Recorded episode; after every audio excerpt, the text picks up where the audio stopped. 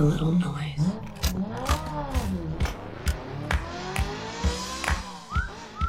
一部作品，一次震撼，一场盛宴，Grand. Hi. 一串记忆，一个人物，一段历程，James Bond. 展现影视魅力，汇总观后热评。欢迎收听子期影评。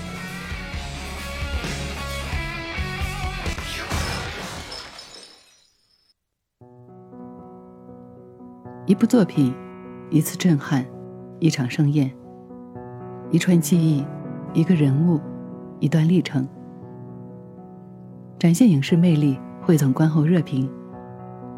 欢迎收听子琪影评，我是紫云。国庆假期的第一天，朋友圈里有一半的人都去看了《万里归途》。那么，作为国庆档最火的一部电影，网友们给出了极高的评价。很多人纷纷表示感动、震撼，以及和平真好。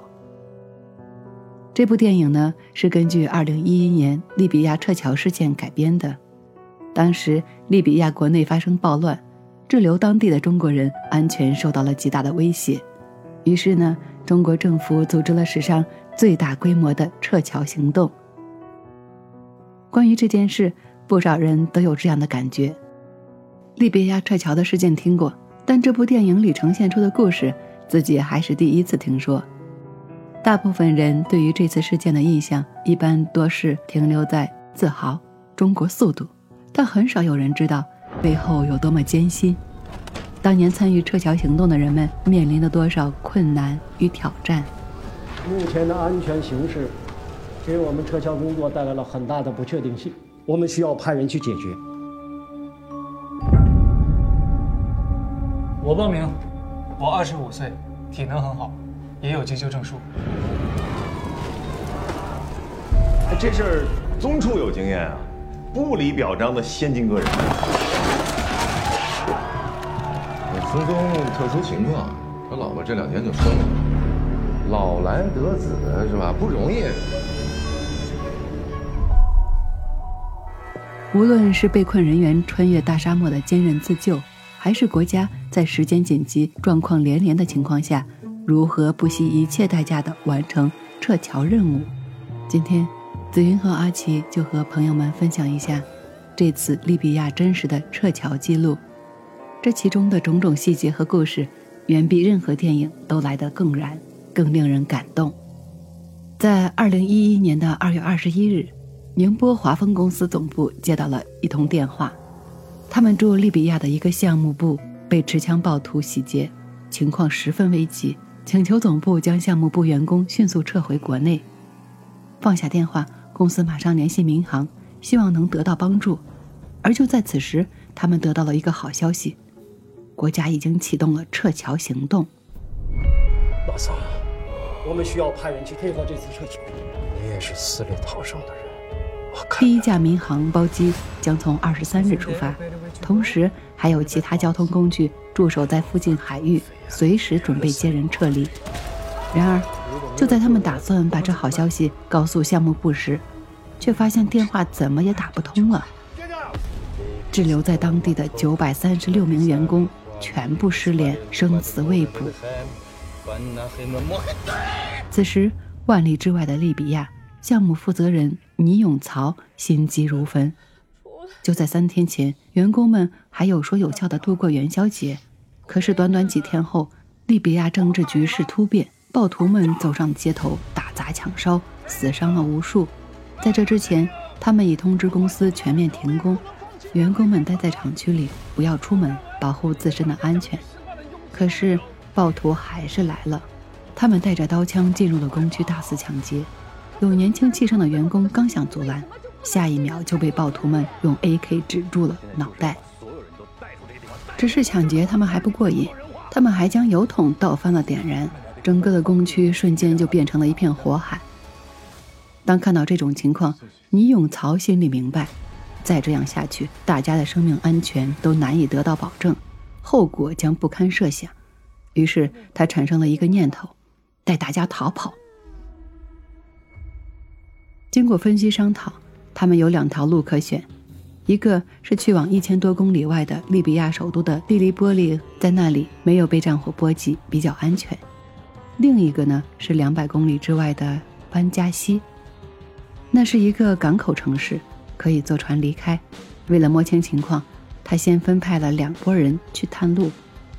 可是没想到，探路的人竟连城市都没走出去就回来了，因为他们刚一出发，车子就被路上的暴徒抢走，一路上都是子弹、枪炮和各种威胁。坐车走显然行不通，要去一千公里外的首都更是成了奢望。宁永曹左思右想，心一横，做出了一个决定。带领公司全部九百三十六人穿越大沙漠，徒步去往班加西。那荒无人烟的沙漠，此时却成了他们回家唯一的希望。于是呀，大家纷纷轻装上阵，这个近千人的队伍浩浩荡荡的就这样出发了。不只是华丰公司，在利比亚的其他中资企业，中交、中建、中铁、中水都没能幸免于难。有的公司与暴徒产生了激烈的冲突，员工们挖起战壕，投掷石块和钢筋来驱赶、抵御前来抢劫的暴徒们。为了不让暴徒们闯入女员工宿舍，他们死守在门外，大喊道：“就是打死我，你们也不能进去！”一时间，这些滞留在利比亚的中资企业工作人员遇到了前所未有的危机。与此同时，沙漠里的华丰员工们还不知道这一切，他们也面临着棘手的困境。夜晚来临，沙漠变得非常非常的冷，他们为了保存体力，行李非常简单，没有御寒的衣服，吃喝的东西也很有限。更为重要的是，长途跋涉令几乎所有人体力透支，更不用说队伍里还有七十多名妇女。以及一个刚出生十五天的婴儿，大家再也走不动了。就在他们几乎绝望的时候，附近一个农庄的人说愿意提供帮助，收留他们。一开始，倪永曹还比较警惕，不敢答应。肩负近千人的生命重担，他害怕出现任何闪失。面对他的顾虑，老庄主亲自来对他说。你们现在应该做的是让所有中国人吃好喝好，安全我来保证。如果敌人有子弹射过来，我会用身体去挡住。如果这里有人会死，那一定是我们的。听到这样说，倪永曹非常感动，同时他也明白员工们的体力已经到了极限，夜晚露宿沙漠很有可能失温被冻死。这些人就在农庄里安顿了下来。农庄里的人很热情，每个家庭都捐来吃的、用的和衣服等必需品。他们心中有一个淳朴的情感，觉得中国人来是帮助他们建设国家，却遭此劫难，心里过意不去啊。然而，对这么一大堆人来说，这些帮助还是有限的。最困难的时候，每个人每顿只能吃上半个面包，身体上的苦还好说。最绝望的是心理上的。由于通讯信号时断时续，没有办法联系，他们不知道前面还会遇到什么，不知道国家知不知道自己现在的情况，甚至也不知道自己还能不能回家。月儿，大伟，你在哪儿呢？不是公的，前女友。对不起啊，月儿，有事耽误了。每次都这样。我不辞职，是我总抱有希望。我现在发现，很多事我都做不到。然而，就在迷茫和绝望之时，一个员工突然接到了家里的电话。原来，这个员工的家属自从失联以来，一直没有放弃打电话。这一刻终于打通了，在电话里，大家得知国内已经成立了救援小组，正在赶来救援他们的路上。这个消息让所有人都很振奋，他们终于又有了期望与力量。同时也开始了焦急的等待。接到大使馆对利比亚暴乱的汇报电话后，外交部领事司司长黄平意识到事态的严重性，他要求大使馆火速确定中国公民在当地的位置，随时准备撤离。随后，一边上报情况，一边抓紧时间收集各种信息，然后他盯着信息陷入了沉思。利比亚当地共有三万多名中国同胞，如此庞大的数量，撤侨行动应该如何开展呢？从哪里撤？怎么撤？和谁协商？怎么调动各部门的工作人员？什么时候才能接完全部的人？撤出来的人员如何安排？需要动员多少人力财力？万一期间有人意外死亡怎么办？每一个环节都要迅速而清晰的决断。就在这时候，中央火速发来了指示：不惜一切代价，将滞留在利比亚的中国同胞全部安全撤回国内。在这之后，民航局、交通运输组织部、商务部、财政部、中国气象部全部加入了配合撤侨行动。经过紧急商讨，一个包含海陆空三线。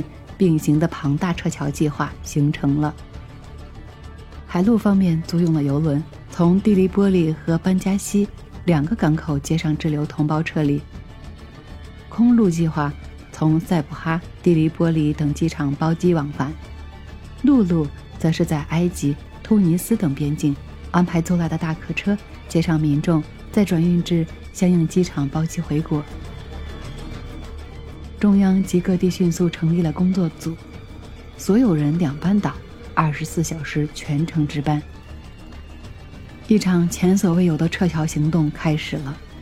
由于事件突发，与相关国家的沟通协商成了首要任务。中国驻希腊大使罗林权在二十一日凌晨接到了中国外交部的电话，电话里询问了能否租用游轮。没有申根签证能不能进入希腊等问题，同时要求他在凌晨五点之前必须给到答复。挂了电话的罗大使马上致电希腊总统府，请求通过希腊从利比亚撤侨，并且承诺把所有撤至希腊的中方人员接运回国。于是，仅仅不到三个小时，希腊政府便给出了回复，同意了中方的请求。与此同时，撤侨行动的其他环节也在紧锣密鼓地进行着，可是计划还是没有变化快。首先是与中国签订包机协议的埃及民航突然撕毁合同，声称飞机已被国内战士征用，不再前往利比亚的塞浦哈机场接中国人。塞布哈被沙漠环绕，想走出去包机可是唯一的选择。这时候。那里还有五千多名中国人在等待着救援，到哪里去找飞机顶上呢？其次，由于仓皇逃难，当地很多人的护照都丢失了。在通过希腊、突尼斯、埃及等国家边境的时候，他们没办法证明自己的身份，对方完全有可能拒绝他们入境，各种困难如潮水一般袭来。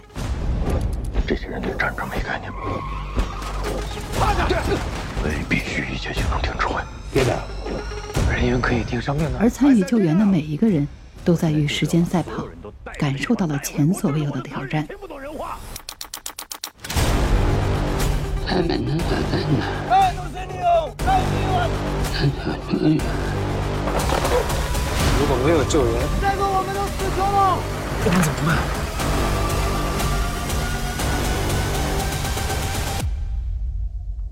展现影视魅力，汇总观后热评，一档有热度、有温度、有深度的影视评论节目《子期影评》正在播出。岁月飞花皆似歌，人生起落宛如戏。展现影视魅力，汇总观后热评，欢迎回来，这里是正在播出的《子期影评》。好，欢迎回到我们的子期影评节目当中，我是阿奇。呃，在刚才的节目当中呢，我的搭档紫云和大家聊到了关于利比亚这个国家国内发生了暴乱之后，咱们国家的企业宁波的华丰公司，迅速的撤离驻留在利比亚的员工。那么，在这个撤离的过程当中呢，华丰公司驻利比亚的分公司呢，负责人倪永曹面临着这样的两条路：要么就是去往一千多公里外的利比亚的首都迪里波里，要么就是去往两百公里外的班加西。带着华丰公司九百三十六名中国籍的员工呢，大家一块撤离。但是这两条撤离路线呢，其中的第一条。迪里波里这个城市，虽然说暂时没有受到暴乱的影响，可是前去探路的人呢，出去之后没过多久呢就回来了。那是为什么呢？因为他们刚一出发，车子就被路上的暴徒呢抢走了，一路上都是子弹、枪炮和各种威胁。那么采取坐车撤离这样的一个计划呢，显然是行不通。要想去往利比亚的首都迪里波里呢，成为了一种奢望。那只能选择第二条路，那就是华丰公司驻利比亚分公司的负责人倪永曹呢，必须带领公司全部九百三十六人穿越沙漠，徒步去往两百公里开外的班加西。与此同时，为了让丢失护照的人们顺利回国呢，中国驻利比亚大使馆连夜赶制了上百份的回国证明，但是这些远远不够。你要知道。这个时候，在利比亚和埃及、突尼斯的边境呢，正围着大批的难民，他们来自各个国家，其中呢包括中国的侨民，当然也有其他东南亚国家的人，大家都想离开这个是非之地。本来说是为了这个安全起见，两个国家呢起先封锁了边境，后来在中国政府的交涉之下，才同意重新打开，但是只允许中国人入境。那么问题就来了，没有护照、没有回国证明的那些人，怎么证明自己是中国人呢？使馆的工作人员灵机一动，提议就说呀：“会唱国歌的，那就是咱们中国人，可以放心。”于是，在距离中国一万多公里外的土地上，中国的国歌一遍又一遍地响了起来。五三零舰全体官兵向你们致以亲切的问候。请同胞们放心，我们一定会保证你们安全抵达目的地，祝你们早日回国，与亲人重聚。也就在此时，在被埃及民航放了鸽子之后，中央和中央军委也迅速做出了决定，派咱们的空军过去。一定要把人民呢安全的带回来。四架伊尔杠七六运输机呢接到了这个紧急的任务。对于万里之外的塞普哈机场，在场的飞行员们没有一个人去过。那边的天气如何？机场周围的环境是怎么样的？没有人知道。并且在这一路上，他们需要从五个国家的领空上飞过，需要一个一个的去协调。但是时间不等人，他们必须马上出发。就在飞机离开乌鲁木齐机场的时候，他们其实只拿到了第一站巴基斯坦的许可，剩下的国家态度如何都还是个未知数。直到运输机到达了巴基斯坦之后，飞行员们才得知最新的消息，其他国家呢也都先后批复了。此时，这些飞行员们悬着的心呢才放下。由于运输机上呢没有座位，飞机起飞之前还紧急加装了双层的座位和简易的厕所，希望撤离人员呢能够坐得舒服一些，并且每架飞机呢都设法多拉了二十五个人。那么这样一趟下来的话呢，四架飞机呢就可以多带一百多人回来。就这么一点一点的来来回回，滞留当地的中国同胞呢一个不少的被带回了祖国。众所周知，运输机和民航的客机不一样，它需要从什么呢？从机尾进入。飞行员们特意在机尾呢放置了一面很大的中国国旗，一进去之后就能够看到。撤离的同胞们在历尽了动荡不安之后，看到中国的飞机和国旗啊，很多人激动的是哭了出来。当飞机的机长说出“我们现在进入了中国的领空，我们已经回家了”。这句话的时候，飞机里边是掌声雷动，经久不息。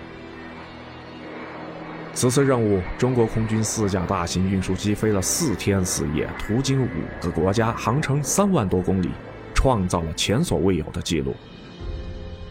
而那些进入沙漠里的华丰员工，在与祖国联系上之后，也终于抵达了班加西港口，坐上了回家的游轮。上船之后，望着曾经让他们心惊肉跳的土地渐渐离去，他们感慨万千，发自内心的喊出了“祖国万岁”。这种黑压压的的一大片，他们统一在那里喊着“祖国万岁”。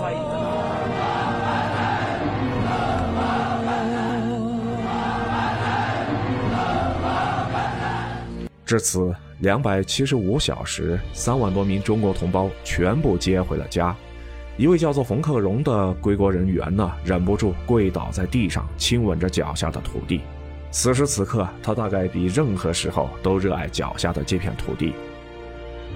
了解完这些之后，让我们再接着回头看，这不仅是一场史无前例的跨国的大救援，也是一次人民与祖国的双向奔赴。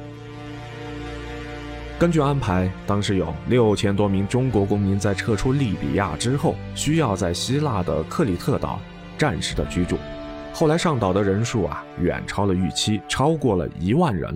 那么这么多人的吃喝拉撒，仅凭着大使馆二十多个工作人员的话，显得是实在力不从心。再加上当时是属于希腊的旅游淡季，岛上的酒店呢几乎都是关闭了，吃喝住用呢处处都是问题。那么在情急之下，大使馆呢，向希腊当地的华人商会呢来进行求助。商会成员们在得知了消息之后，二话不说，放下手里边的全部工作前来帮忙。他们带来了各种物资，还有呢电话卡这样的一些物品，协助当地的酒店开业，安排人员入住。在大家的共同努力之下，克里特岛上的民众们全部得到了妥善的安置。在用电话卡跟家里边的人报平安时，很多人呢都哽咽了。事后有记者采访这些不计自身损失的商会志愿者们的时候，他们的想法朴素，但是坦然。他们说：“没有强的国，哪儿来富的家？一定要有这个大家，才会有嘛，呃，完整好的小家。没有强的国，哪有富的家？就首先这个国家强大，所以说我们能够。”为国家做事情，这都是一件很光荣的事。你要相信这样的一个事实：在遇到突发事件的时候，咱们的国家绝不会放弃任何一个同胞。来和大家分享一个小故事。作为当时来说，有一个三十人的小队伍前往脱离边境的口岸，等待进入突尼斯。中国驻突尼斯使馆人员接到消息之后，马上赶到，却被面前的情景惊呆。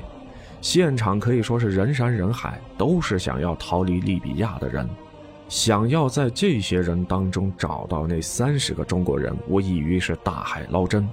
情急之下，使馆人员爬上了墙头，打出了一面中国的五星红旗。通过这样的方法，这三十个人呢，迅速的找到了组织，最终呢，成功的离开。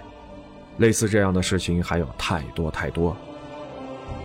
其实今天这期节目当中呢，阿奇和紫云只是想和大家来说，撤侨这件事儿远远不只是一句口号，它靠的是成千上万的人不眠不休的协调与努力，靠的是在绝境当中绝不放弃的精神，靠的是一点一点脚踏实地的去解决一个又一个的困难，最终呢，共同完成了一项事业。这件事情发生过后，华丰项目负责人在接受采访时说。你不会有任何时候感觉到一个人那么的需要国家。你在平和的时候、安全的时候、在家里边的时候，可能感觉不到那么需要国家。但是在这个时候，从来没有那么感觉到我需要我的祖国，并且需要国家强大。很多经历过这件事情的人，切身体会到了“国富民强”这句话的真实的含义。在众人乘希腊的轮船离开利比亚的时候，还发生了这样的一个小插曲。中国企业雇佣的一些越南和孟加拉的外籍员工呢，被禁止登船离开。在当时那种情况下，把他们留下，无异于让他们等死。最终，领事馆出面进行了几十个小时的交涉和协商之后，终于将这一千多名外籍劳工兄弟们一并救走。那么，岸上留下的其他国家的一些难民呢？没有人去救他们。一个获救人员说自己在离开的时候，当地的一个朋友去送他。这个大男人哭的是稀里哗啦的。他说：“我们的国家完了。”听到这句话，他的心里边顿时是五味杂陈。是啊，我们能回到自己的祖国躲避战乱，但是他的祖国就在这儿，他无处可去。曾经有个网友说自己有些外国同学不理解，他们会觉得为什么中国有那么强大的武装力量，却仅仅用来保护人民？其实这就是人民和国家的双向奔赴。人民有着坚强的意志，同时也坚信背后的国家是自己的安全感。你会知道，背后总有国家在支持你，他会在你需要的时候不顾一切代价的进行拯救。他也许不是所谓的美丽的风景线、人权灯塔、民主斗士，他的护照也许并不能帮你免签多少个国家，但他却能在你遇到危险和困难的时候带你回家。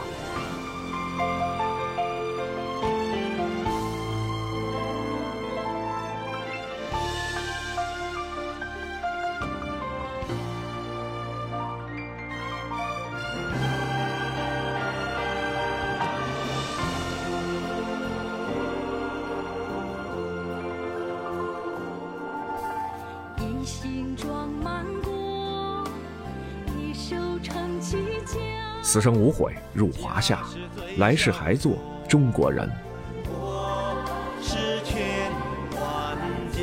好，以上就是今晚子期影评的所有内容，感谢您这个时段收听。那在下一期节目当中呢，阿奇和紫云呢约你不见不散。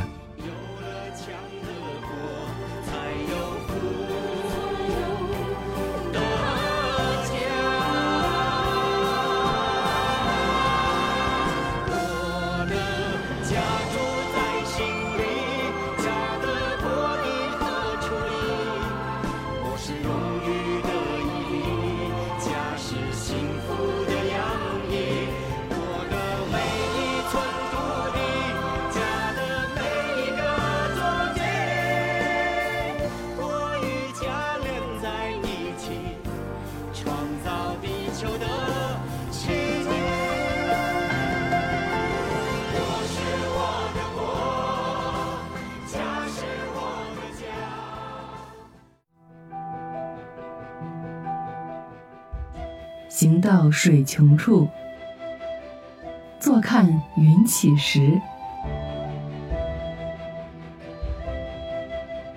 人生像一部电影，但又不是电影。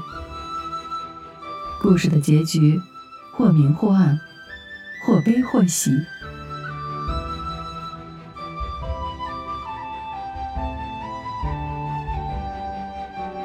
感谢收听本期子期影评。更多精彩内容，咱们下期再续。